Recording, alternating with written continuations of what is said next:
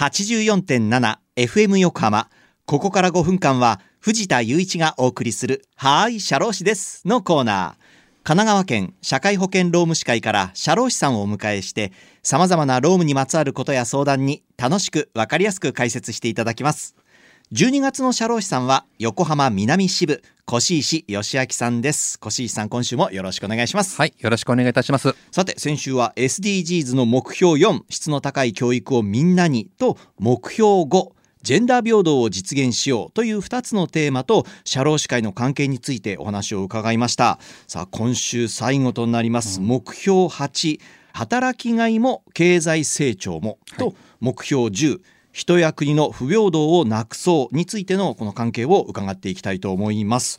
ではまず目標8、まあ、働きがいも経済成長もと、まあ、社労士会の関係について教えていただけますか？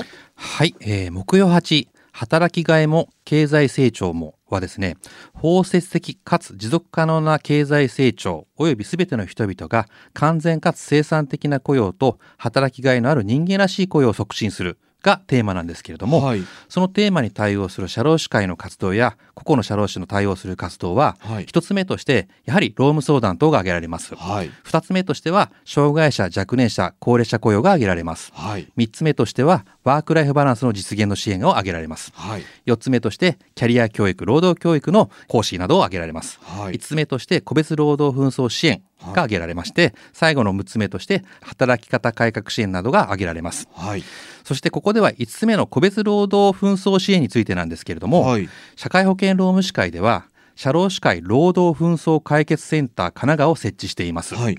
こちらは裁判外紛争解決手続きの利用の促進に関する法律、はい。通称 ADR 法に基づく法務大臣の認証と、はい。社労省に基づく厚生労働大臣の指定を受けて、はい。個別労働関係紛争につき労務管理の専門家である社労士がはい。トラブルの当事者の言い分を聞くなどしながら、はい。その知見を生かして個別労働関係紛争を斡旋という制度の手続きによりはい。簡易迅速低廉つまり低価格ですね、はい。に円満解決する機関なんです。はい。従来の解決方法である裁判に比べて費用や時間が大幅に削減できることが大きな特徴です。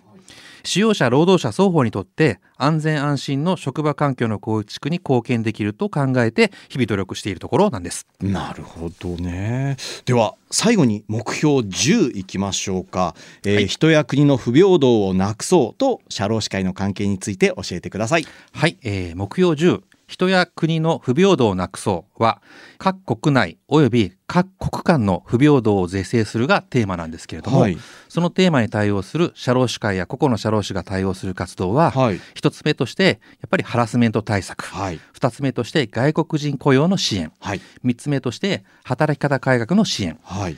四つ目として労働法教育の支援、五つ目としてワークライフバランスの実現の支援などが挙げられます、ここでは四つ目の労働法教育について、はい。神奈川県社会保険労務士会では学校教育事業、はい。い、わゆる無料出張事業と呼んでるんですけれども、はい。そちらを実施しており中学校高校において子どもたちのキャリア教育としてはい。働いてからも役立つ労働と社会保険の法律の基礎について実例を交えてお伝えしているんです。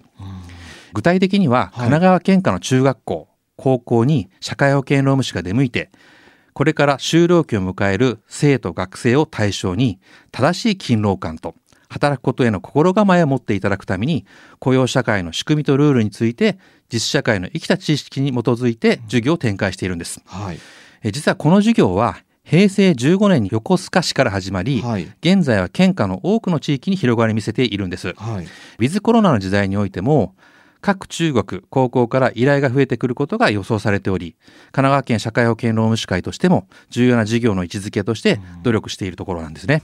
まあ、こうして1ヶ月通して聞いてみますと SDGs と社会保険労務士会、はい社労士会のつながりっていうかこう関係っていうのが、はいまあ見えてきますね。あありがとうございます。よかったです。あなる言われてみればそうだなっていうこう改めて知るずっとね、はいあの学んでとか勉強してきましたけどそういうふうに改めてこう照らし合わせてね、はい聞くとそのつながりっていうのがねよく知ることができました。あ。ありがとうございます。はい聞いてる人もね分かっていただけたかなというふうに思います。